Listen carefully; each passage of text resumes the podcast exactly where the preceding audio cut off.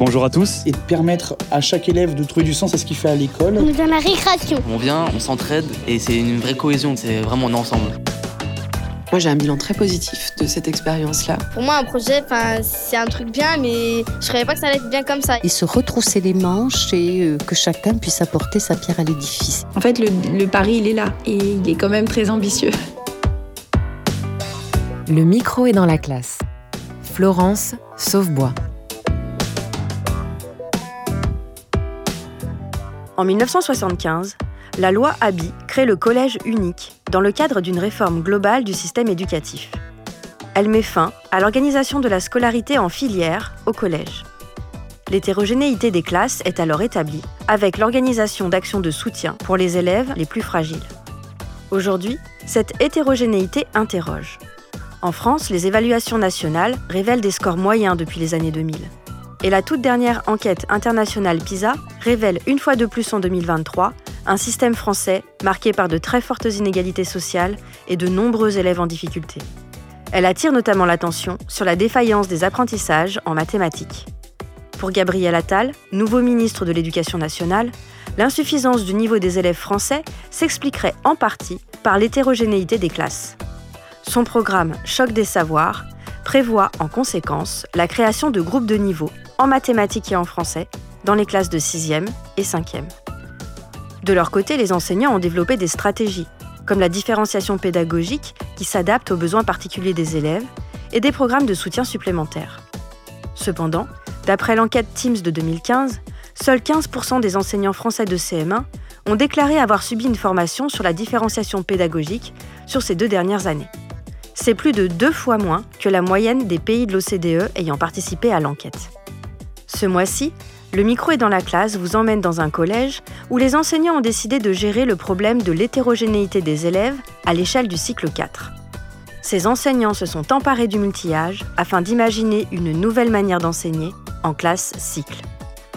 En finir avec les classes simples, mélanger les élèves de différents niveaux, pour cette équipe enseignante, c'est le moyen de faire grandir ensemble ces élèves de 5e, 4e et 3e de les responsabiliser et de leur offrir des enseignements personnalisés pour que chacun avance à son rythme.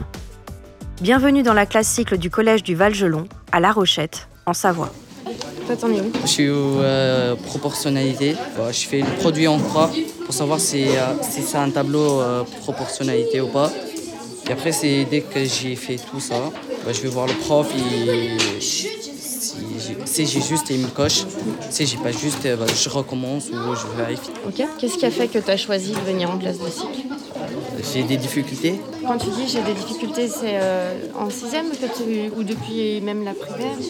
En sixième. En classe de cycle, tu arrives à mieux travailler qu'en en sixième? Oui, oui. Qu'est-ce qui t'aide? Il y a des parcours euh, différents. Et, euh, et chaque année, on fait la même truc, je me sens, mais plus dur le parcours qu'on veut. Par exemple, un, par, exemple moi tout à l'heure, bah, de base je suis en parcours 1 et bah, j'ai choisi parcours 3 pour euh, euh, les théorèmes de Pythagore. C'est toi qui l'as aidé sur euh, oui.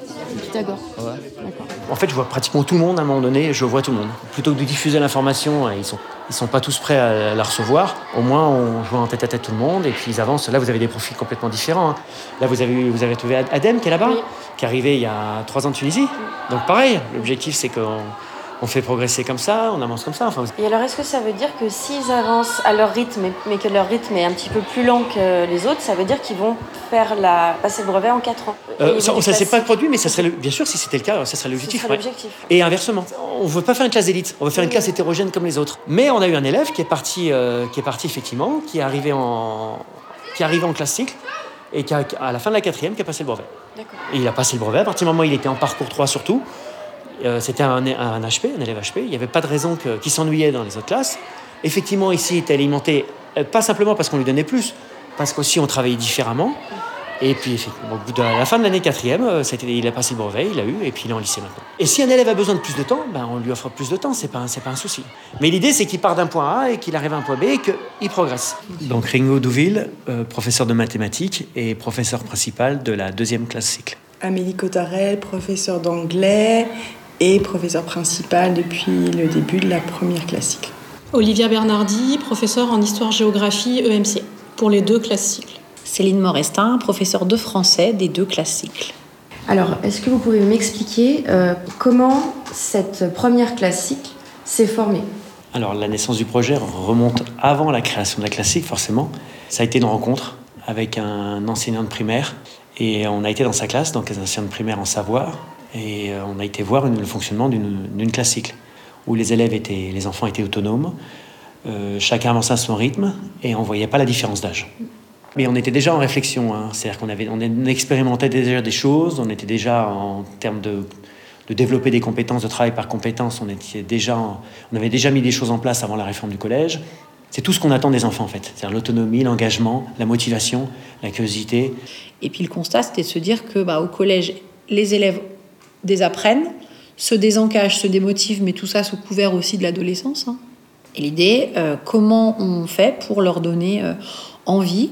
On a des élèves qui vont vite et qui s'ennuient très vite. Et comme ils s'ennuient, ben, soit on les laisse de côté, soit euh, on leur donne à faire des choses supplémentaires, mais ils ont l'impression d'être punis, donc c'est pas la situation. Et puis il y a des élèves pour lesquels eh ben, on va trop vite. Et euh, si on n'adapte pas, si on ne différencie pas, ça fonctionne pas.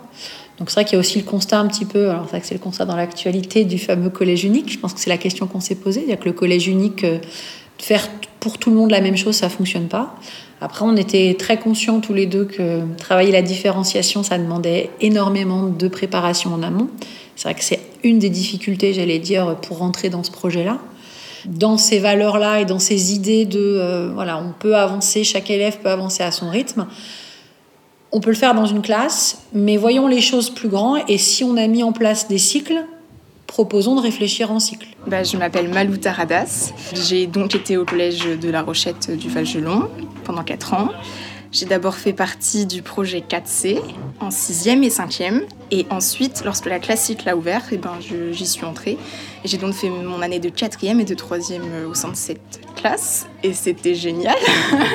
oui, je me suis fait des amis. Les professeurs sont excellents parce qu'on sait qu'ils sont motivés, qu'ils ils ont, veulent faire partie du projet. Et du coup, voilà comment le projet euh, est arrivé. effectivement, on n'a pas démarré tout de suite par une classique. On a proposé un autre projet. Notre projet euh, s'appelait le projet 4C.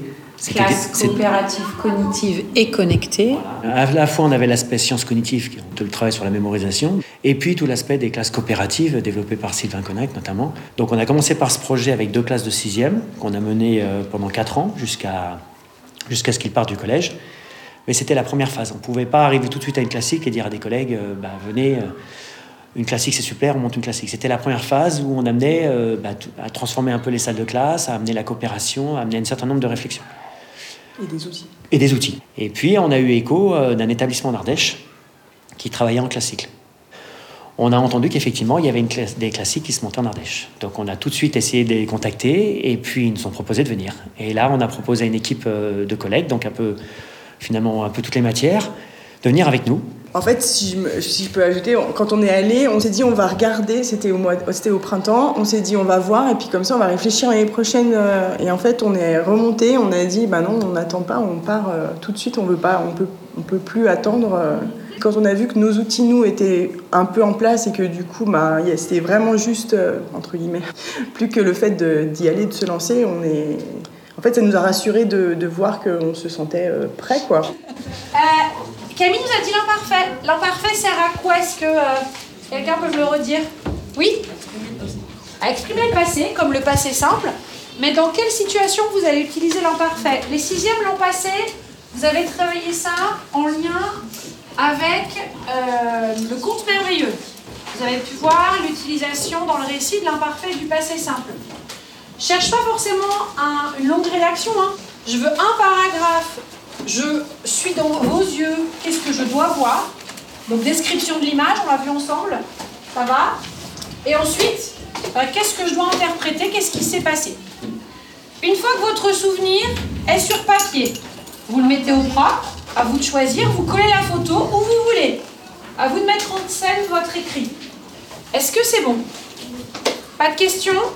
Vous avez accès au dictionnaire si vous le souhaitez? T'es d'accord?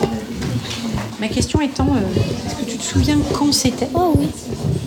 C'est ça que je voudrais vraiment que tu me replonges dans le souvenir. Là, t'es encore dans la description. Oui, mais tu vois, le... la faire. Voilà, donc là, on est bon. En plus, t'as fait au premier plan. Voilà, vraiment, bravo. Deuxième plan à ma gauche, ok. tu as fait des phrases, c'est parfait.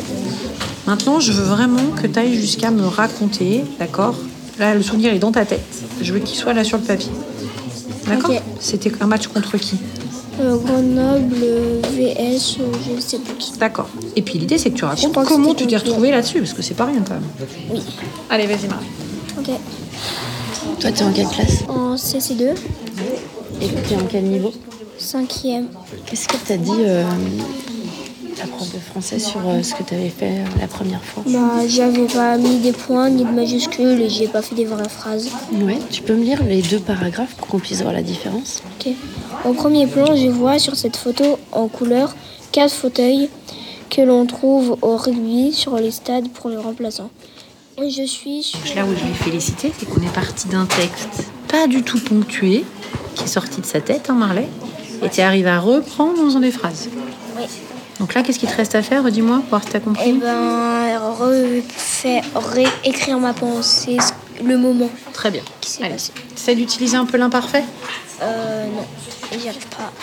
Tu te rappelles où est ta fiche outil de l'imparfait Euh, je sais plus laquelle c'est. Allez, je t'aide, et après tu te lances, d'accord C'est dans le fond, normalement. Oui, tout à fait. Les outils dont vous parlez, c'est lesquels les principaux outils en fait? C'est tout ce qu'on a mis en place en fait. Le conseil coopératif, euh, les métiers, euh, le cadre d'activation, la lecture offerte. euh, Le parcours, vous fonctionniez déjà en parcours Non, mais par contre, nous, en en français et en maths, ils fonctionnent, fonctionnent déjà en feuille de route. Alors, ce que vous n'avez pas vu aujourd'hui, euh, parce que, en fait, la feuille de route va même plus loin que ce que vous avez vu aujourd'hui. En fait, on a des créneaux dans la semaine où on- ils ont français maths, les deux classes. On met deux classes en parallèle. Ils ont une, une heure et demie de français, une heure et demie en- de maths, et l'autre classe, c'est l'inverse. Et en fait, on leur dit pendant trois heures, vous n'avez pas une heure et demie, une heure et demie. Vous avez français maths. Ils ont un permis de déplacement. Et pendant ces trois heures, les élèves, ils circulent d'une salle à l'autre. Ils peuvent déjà faire une demi-heure de français sur la feuille de route de français, puis basculer en maths, faire une heure de maths, et puis redescendre en français. En fait, on avait déjà pas mal de choses qui étaient mises en place. On avait aussi, on formait nos élèves en sixième. Euh, au niveau de l'AP, on a toute une formation où on développe euh, un certain nombre de compétences. Comment est-ce qu'on apprend La coopération, on fait un brevet de tuteur. Les élèves passent un brevet de tuteur. Enfin, on développe un certain nombre de compétences. Donc, en fait, on avait déjà tous les outils quand on a été voir l'établissement d'Ardèche. Le fait d'avoir des, des élèves qui sont plus âgés que soi, généralement ça confronte un peu les idées parce qu'il y a plus de maturité chez certains et euh, bah, ça, oui, ça nous tire vers le haut. Après, des fois, c'est les, les plus petits qui nous remettent en question euh, un peu, c'est assez étonnant, mais ça marche bien. Il y a, oui, il y a beaucoup d'entraide, de tutorat. Après, c'est un principe euh, qui est mis en place dans plein de classes, mais nous, c'est vrai que c'est un peu le centre du, du truc. On travaille en lien dans différentes matières, on fait des voyages, on essaye de, oui, de mener les élèves à un, à un meilleur niveau. Tous les professeurs essayent de le faire, je pense. Ce qui est sûr que la force du projet, clairement, c'est euh, la force du travail d'équipe aussi. C'est-à-dire que là, cette heure-là, par exemple, qui est dans notre emploi du temps, euh, on se voit beaucoup, on parle beaucoup, on échange beaucoup. Et clairement, euh, ça a un impact sur bah, notre motivation aussi, et puis sur ce qu'on arrive à proposer aux élèves. Les élèves voient qu'on discute d'eux, qu'on parle, qu'on parle de ce qu'on fait chacun dans nos cours. On arrive à travailler par projet aussi en interdisciplinaire. Alors, ce qui se fait ailleurs, hein, évidemment, mais l'idée que c'est vraiment, vraiment au cœur du projet, il y a une coopération entre l'équipe aussi. Et ça, euh, et ça, ça a un impact. Cette heure-là, euh, elle fait partie de votre emploi du temps Oui. Ah. Elle est fléchée. C'était notre demande première. C'était avoir un temps d'échange parce que c'est impossible sans échanger. On va pas se le cacher, euh, tout ne fonctionnait pas et même là on est encore en pleine réflexion. Mais cette heure-là était indispensable. Donc euh, effectivement, quand on, on est revenu, ça devait être en mars ou avril d'Ardèche et qu'on s'est dit on veut se lancer à la rentrée, il y avait tout à faire en fait. Même si on, on profitait de, déjà d'un cadre euh, proposé par l'établissement d'Ardèche, en fait il y avait tout à, à faire. Il y avait les élèves à solliciter, il y a les élèves à convaincre, les familles, la direction. Euh, la CARDI pour l'autorisation. Enfin, il y avait tout à, mettre, en place et on est- le temps était très court. Et donc là, il a fallu qu'on accélère, qu'on se dise, bah, on travaille ensemble et en faut qu'en septembre, notre projet démarre. Euh, bah, là, on va faire euh, la feuille de route. En fait, tous les jours, on, il nous affiche le menu du jour. Et ensuite, bah, on commence par la première chose. Du coup, bah, là, il nous a rendu une thèse de calcul. Ceux qui devaient le corriger, on l'a corrigé. Et euh, ensuite, bah, on a des, des feuilles, euh, c'est des ceintures avec plusieurs niveaux. Parce que notre classe, elle, fonctionne par parcours. Le parcours 1, c'est les cinquièmes. Le parcours 2, c'est les quatrièmes. Le parcours 3, c'est les troisièmes. Et euh, du coup, bah, les feuilles des ceintures, c'est des exercices que tu fais par ton niveau. Bah moi je fais le questionnaire sur la proportionnalité parce que avant j'ai fait des exercices pour savoir que j'ai compris et euh, encore avant ça on a eu une explication du prof en classe entière pour réactiver. On est en train de faire euh, des labyrinthes euh, sur le calcul, calcul numérique pour nos, nos feuilles de route euh, en maths. D'accord. Est-ce que tu peux m'expliquer le principe d'une feuille de route? C'est un- une sorte de plan de travail sur lequel on a l'ordre de, des exercices euh, qu'on fait pour, euh, pour pouvoir s'organiser dans la classe. Est-ce que qu'en fait, en fait, du coup, ce qu'on utilise pour la classique, on l'utilise pour nos autres classes ensuite. Ça marche pas toujours euh, de la même façon parce qu'ils ont moins l'habitude de travailler euh, de cette façon-là. Mais euh, du coup, c'est vrai que moi, j'utilise euh, Oui, moi aussi. mes nouvelles séquences que j'ai créées. Par exemple, avec du moment où on a pris conscience de comment euh, mettre en forme et différencier un contenu, il n'y a pas de raison qu'on l'utilise que pour les élèves de la classique, en fait. Et le temps passé à créer des outils, clairement, nous servent et bénéficient aux Oui, autres élèves. un des points noirs vraiment de la classique, c'est l'aspect chronophage. Enfin, moi, je sais que je travaille beaucoup pendant mes vacances pour justement, euh, parce que c'est aussi ma personnalité qui fait qu'il faut que je sois euh, suffisamment prête, enfin que j'ai suffisamment de choses de préparer avant de pouvoir commencer à, à me lancer dans les classes. Et en fait, il faut vraiment préparer donc les plans de travail, il faut les différents parcours. Donc tous les exercices ne sont pas en parcours parce que sinon c'est vraiment trop compliqué. Ils ont des, travaux en autonomie, euh, ils font tous la même chose, mais chacun à leur rythme. Et il faut aussi toutes les corrections, parce qu'ils sont beaucoup en autonomie, donc dès qu'ils ont fini un travail, il faut qu'ils puissent avoir l'au- l'autocorrection. Donc il faut aussi prévoir tout ça en plus. Dans cette classe, il y avait ma sœur avant, qui était en troisième du coup l'année dernière. Et elle m'a beaucoup expliqué comment ça marchait et je trouvais que c'était un bon fonctionnement, d'avancer à son rythme, de pouvoir aider les autres, de se faire aider par les autres. Et du coup, bah, je l'ai rejoint Qu'est-ce qui change vraiment par rapport à ta classe de 6 Ah, vraiment, c'est que on peut faire euh, plus de choses et on s'ennuie jamais dans la classe. Parce qu'en sixième, je me suis beaucoup ennuyée et du coup, j'ai aidé les autres. Donc là, tu dis euh, on peut s'aider les uns les autres, etc. Est-ce qu'on vous apprend à aider? Oui, en sixième, on a eu des cours de méthodologie en AP pour euh, apprendre à aider les autres. Qu'est-ce qu'on doit faire euh, Pas dire les réponses comme ça, mais le faire, se questionner, euh, passer par ce qu'on est passé nous. Moi, je dirais que c'est le, le fait d'avoir l'entraide entre tout le monde et de pouvoir avancer à son rythme sans avoir la pression que, que tu sois au même niveau que tout le monde. C'est vraiment ça le, vraiment le, qui est bénéfique pour la classe. Moi qui suis une cinquième, euh, je trouve ça très cool que les quatrièmes et les troisièmes puissent nous aider et on fait des amitiés avec des gens plus grands. Donc voilà, ça aide beaucoup et c'est génial. Moi, ce qui m'a changé de la sixième, c'est que euh, déjà on débutait avec euh, les trucs de sixième, et là, là, nous, quand on était en cinquième, on apprenait déjà des trucs de quatrième ou troisième, et ça nous aide euh, pour commencer un peu à apprendre des trucs du brevet. Il y a plein d'avantages à la classique. Pour le brevet déjà, parce que j'ai plein d'amis qui sont arrivés en troisième et qui se sont dit, oh mince, on a brevet, qu'est-ce que c'est? Ça fonctionne comment en fait? Qu'est-ce qui est attendu Et bah, nous, on avait eu plusieurs années pour nous y préparer, pour nous y confronter, parce qu'on a un petit peu en aperçu de ce que font les troisièmes.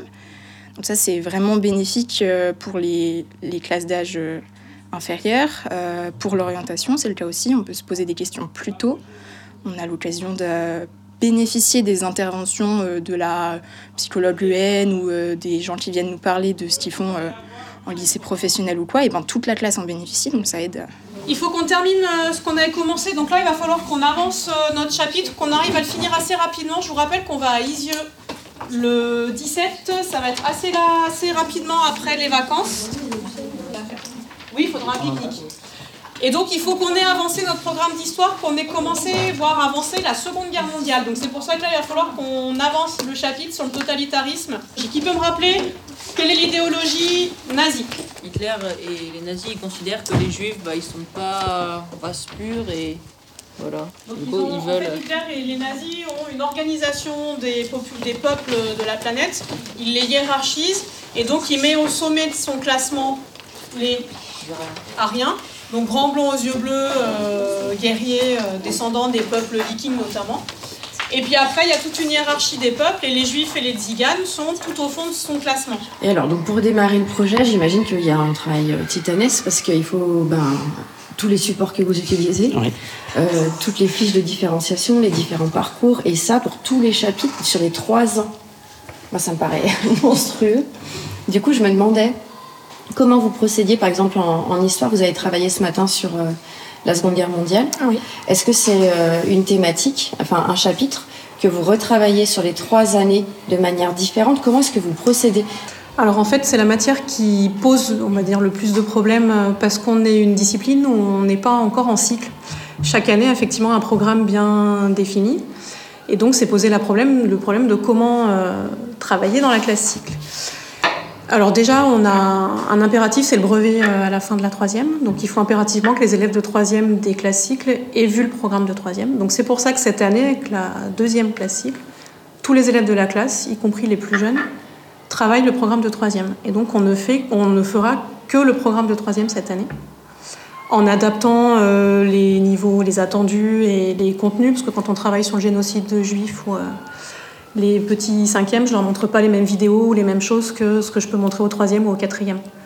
Donc j'adapte dans les parcours aussi euh, les sources utilisées et les niveaux de difficulté. Par contre, euh, les compétences qu'on travaille en histoire géo, rédiger un texte, euh, analyser un document, ça, ça peut être travaillé sur tous les niveaux. Et donc cette année, on fait le programme de troisième. Donc l'année prochaine, on fera le programme de quatrième. Parce qu'il y a des élèves qui sont dans la classe qui ont déjà fait le programme de cinquième. Et donc il, faut qu'on trouve un programme et des chapitres qu'aucun élève de la classe n'ait déjà fait. Et l'année d'après, on fera le programme de cinquième. Et c'est qu'au bout de trois ans, donc là, ça va être le cas l'année prochaine avec la première classique, où je pourrais vraiment, véritablement, moi, commencer à travailler vraiment en classique, dans le sens où, avec ma collègue d'Ardèche, on a retravaillé, euh, on a repris les trois programmes 5e, 4e, 3e pour essayer de voir des points communs et des thématiques communes pour refonder en fait les trois programmes et les faire plus coïncider avec la notion de cycle. Du coup, l'objectif, c'est, on fera pas cette expérience-là, euh, vous ferez la prochaine. L'objectif, c'est en fonction euh, des documents qui sont là, vous trouvez, en fait, répondre à la question là. C'est quelle masse de sel un litre d'eau liquide peut-il dissoudre? Un litre Ok. Et Sachant que donc ça. l'objectif, c'est de partir. Hein, c'est de. Et 1000 L'objectif. millilitres. Monsieur, 1000 millilitres, c'est un litre. Oui. Bravo. Sachant que là, c'est 50. Donc à vous de faire les rapports. hein. Euh, Carole Monsny en les étés. Sébastien Casagrande en physique-chimie. En sciences, dans ces deux matières, il y a une problématique encore euh, supplémentaire, c'est le matériel. Et comment est-ce que vous procédez pour que les élèves ils puissent choisir en fait leurs activités euh, selon les parcours, etc.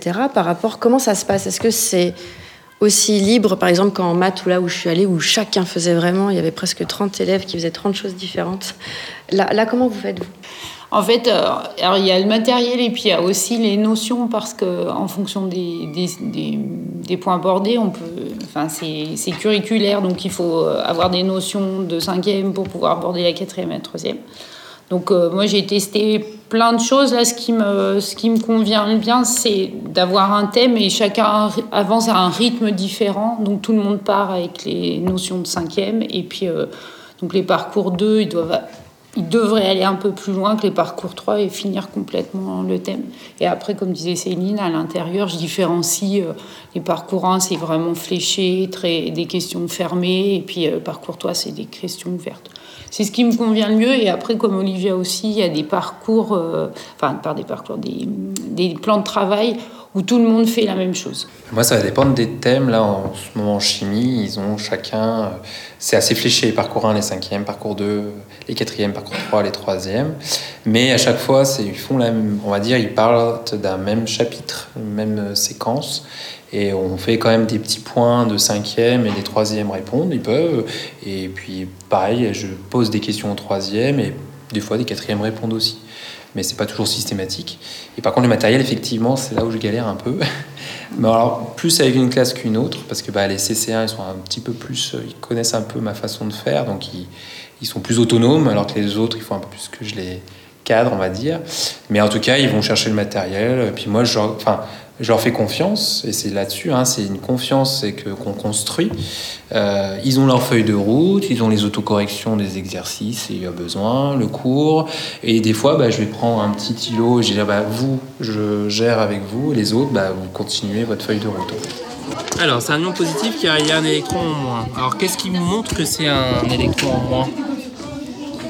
C'est un électron en moins Bah, c'est parce que du coup, c'est moins. Non, parce qu'il y a un proton. Non. Il y a un électron en moins. Qui est chargé négativement. Ouais, qu'est- qu'est-ce que vous apporte la formule euh, de l'ion argent, là, Ag+. Bah, argent plus, ça veut dire qu'il y a un, bah oui, qu'il y a un électron en moins. Voilà. Et qu'il est chargé positivement. Voilà, Mais donc charge ça veut globale est 2 plus 1. Ouais. Ok, ça marche Et puis comme, euh, comme je disais tout à l'heure, comme j'ai pris l'option du temps, donc ils avancent euh, sur leur feuille de route, donc euh, on va dire que les, les parcours 1, ben, ils vont faire, je sais pas moi, les quatre premières activités, les autres les six premières activités, donc quand, quand on revient l'année d'après, on poursuit. Donc on fait une évaluation diagnostique au début pour être bien sûr que sait bien les notions, et puis après on continue. Non, C'était ça, moi, c'est souvent j'ai peur de louper les élèves en difficulté. Parce que des fois, euh, ceux qui vont vite, ils demandent euh, tout le temps, tout le temps, tout le temps euh, à manger.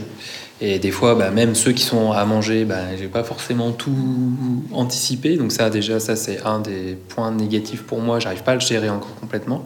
Et puis les ceux que je, je dis mince, eux, je les ai pas vus vraiment. Alors je me dis parce que nous en 1h20, une fois par semaine, c'est le, le sport. Franchement, euh, il a, a, c'est très court finalement. Et du coup, des fois, moi, j'ai, j'ai- voilà, je me dis bon, bah, il faut que lui absolument j'aille les voir la semaine prochaine. Donc c'est pour ça, c'est sur le temps. Il faut aussi lâcher le truc, me disait euh, Amélie. Euh, et ça, j'ai encore du mal, j'avoue.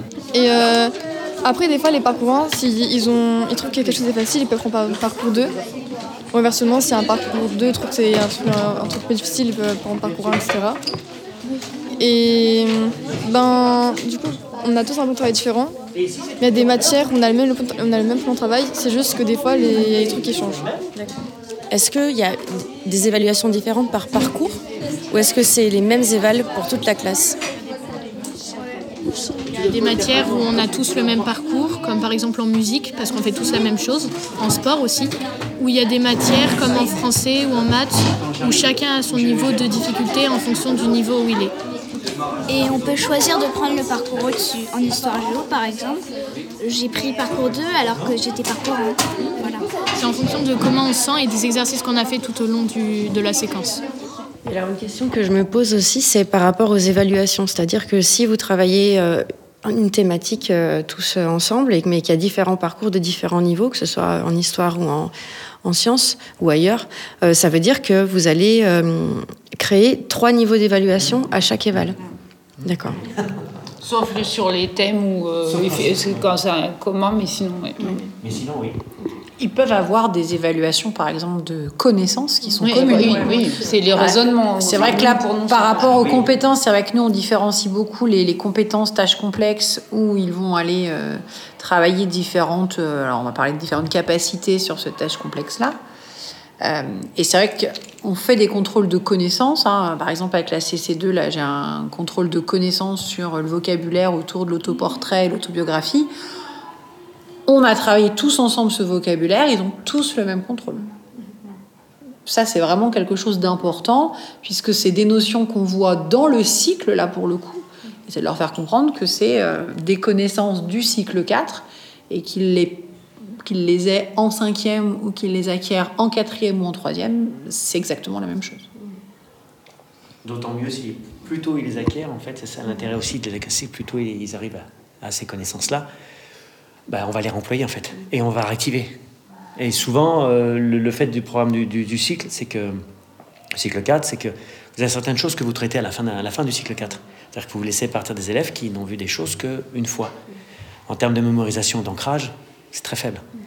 L'idée, c'est que on ait le temps de leur travailler. Ce serait l'idéal, en fait, ça serait de travailler plusieurs fois. C'est-à-dire qu'ils partent avec euh, une autonomatisation de certaines choses et pas simplement en ayant vu une fois, parce que bah, En fait, on dit souvent, euh, les élèves, on a un programme à faire, mais c'est pas nous qui avons un programme, c'est les élèves. Nous, on n'a pas de programme à faire, ce sont les élèves qui ont un programme. Il faut qu'on arrive à faire, qu'ils fassent leur programme, mais tout en étant curriculaires pour la plupart, et qu'effectivement, on retravaille ces notions suffisamment pour qu'ils partent en ayant, en ayant cet ancrage au niveau de la mémoire. Allez, c'est bon. J'ai fait les deux derniers que j'avais oubliés. Euh, oui, et oui. C'est bien. La suite. Ouais. Titon, il t'attendait, non Ah non, tu bascules sur le questionnaire. Tu vas le. T'as vu la correction Elle est là-bas. Elle est en dessous, ouais.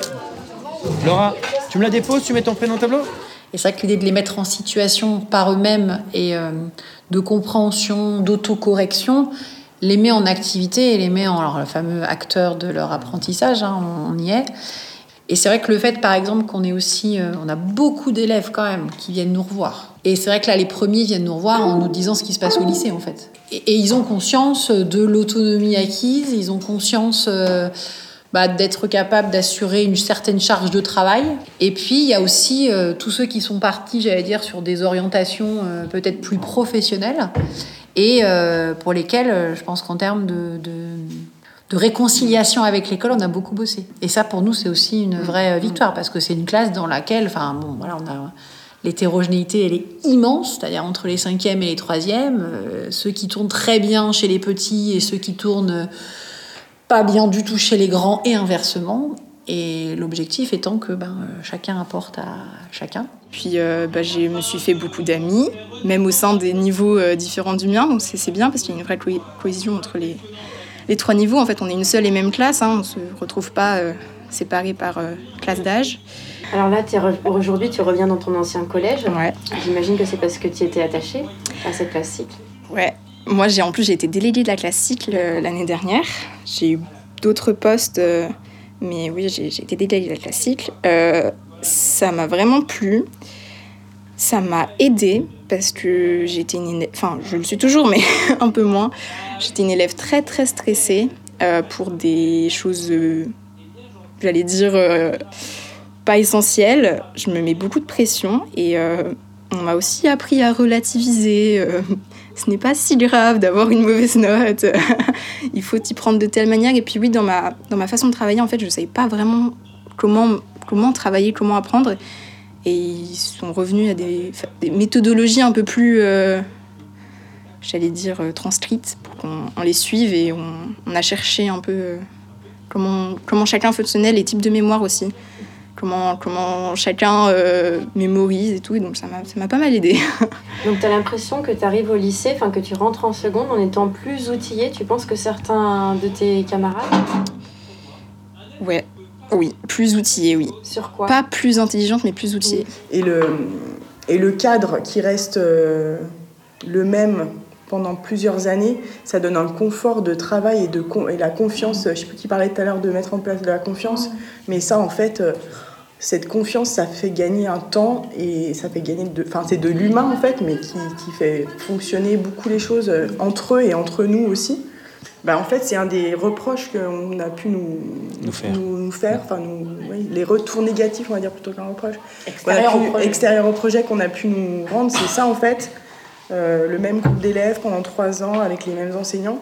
Et en fait, enfin, je pense que là, c'est vraiment la force du truc, quoi. Enfin, que, que les élèves entre eux et avec nous, voilà, on va vers le même endroit et on y va ensemble et on y va pendant trois ans et euh, En fait, ce qui nous a reproché, c'était un peu ça de l'extérieur, ça, ça l'est encore, hein, c'est qu'effectivement, ils aient le même enseignant, qu'ils n'aient pas vu d'autres façons de travailler, ainsi de suite.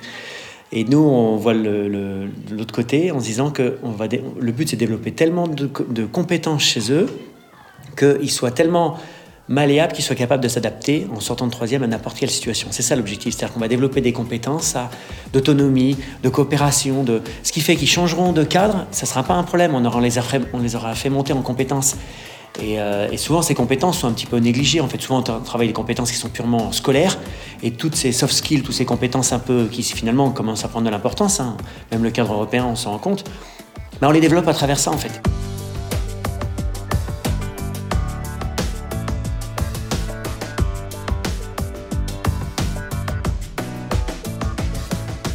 Partir d'un point A pour amener les élèves à un point B, en respectant le rythme de chacun et en développant leur autonomie.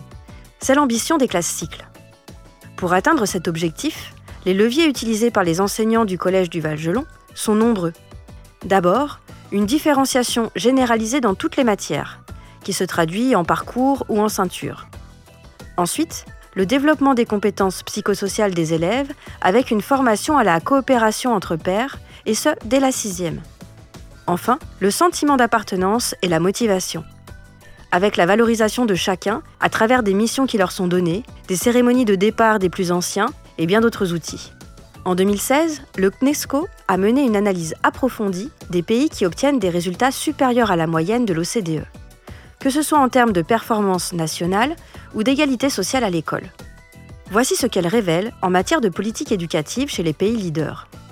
Dans un premier temps, une continuité dans les politiques éducatives qui résistent aux oppositions et ruptures partisanes, car elles sont fondées sur la recherche en matière d'apprentissage. Et dans un second temps, un accent mis sur la gestion des difficultés scolaires et la différenciation, avec des formations initiales et continues qui intègrent fortement ces aspects pédagogiques, ainsi que des dispositifs spécifiques pour aider les enseignants à repérer en amont les élèves en difficulté et à traiter ces problèmes en classe, par exemple avec l'intervention de maîtres supplémentaires. Le micro est dans la classe, c'est fini pour ce mois-ci. Je souhaite remercier chaleureusement Ringo Douville pour son accueil et son énergie communicative, mais également toute l'équipe enseignante des classes cycles et les élèves pour leur témoignage enthousiasmant. Merci à Laurent Gaillard du réseau Canopé pour le mixage de l'émission. Je laisse le mot de la fin à Ringo Douville et je vous dis à l'année prochaine sur Cadécole. Si d'autres établissements sont intéressés, enfin sont curieux, on, ils nous contactent sans problème, on, on échange plus on sera nombreux, plus on aura de, de points de vue différents. En fait, c'est ça l'intérêt.